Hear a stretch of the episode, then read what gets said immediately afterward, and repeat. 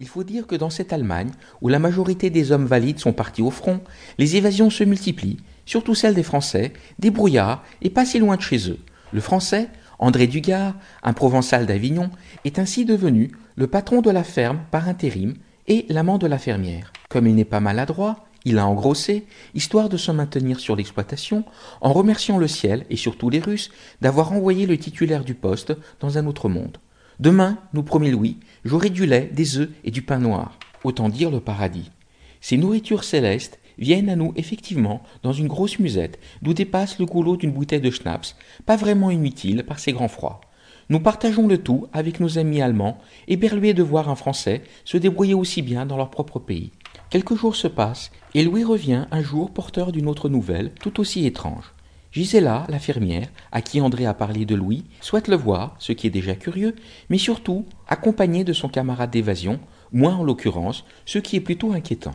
Est-ce la manifestation d'une vraie générosité ou un piège tendu par une patriote taraudée par le remords et soucieuse de complaire aux autorités de son pays?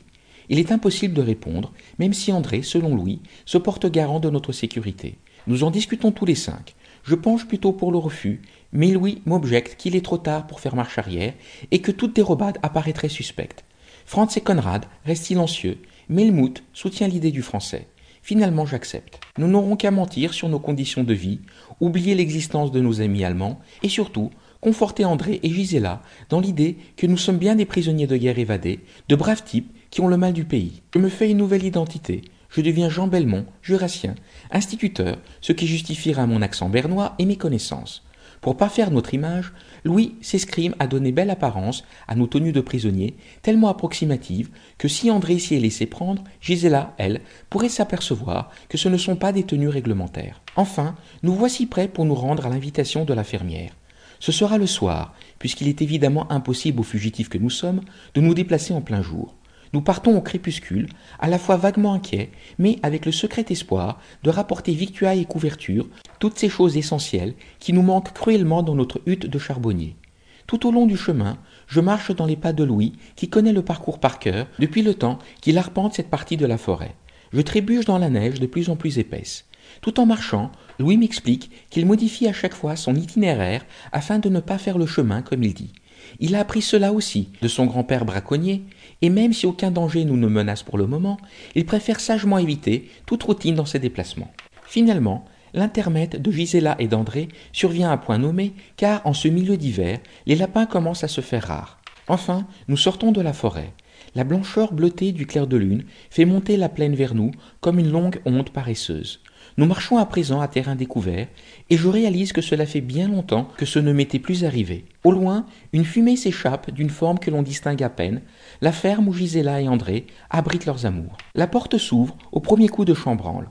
D'abord m'apparaît un homme.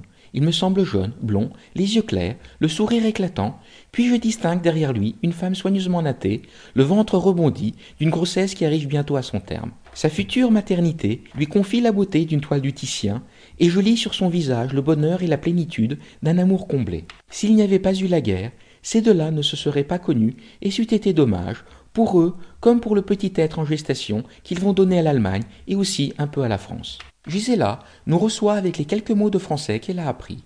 Je lui réponds en allemand, et elle s'en étonne avec un si joli sourire qu'il faut que je me dépêche d'expliquer qu'étudiant, j'ai voulu faire une licence d'allemand, mais que la modestie de ma bourse ne m'a pas permis d'aller jusqu'au bout de ma scolarité. À sa question sur le lieu de mes études, je choisis Munich, ville que je connais bien et au sujet de laquelle il sera difficile de me piéger. Mais Gisela ne pense pas à cela et vient s'asseoir à table avec nous, tandis qu'André, prévenant, se charge du service. Le dîner, venant après de longs mois de privation, et sans contestation aucune, le meilleur que j'ai jamais savouré, de toute ma vie. Je me retiens de me jeter sur la charcuterie, saucisses de toutes sortes, jambon fumé, cervelas, chou bouilli, les pommes de terre et pour finir, un gros gâteau crémeux pour lesquels les vaches de la ferme ont donné le meilleur d'elles-mêmes. Le vin blanc coule généreusement.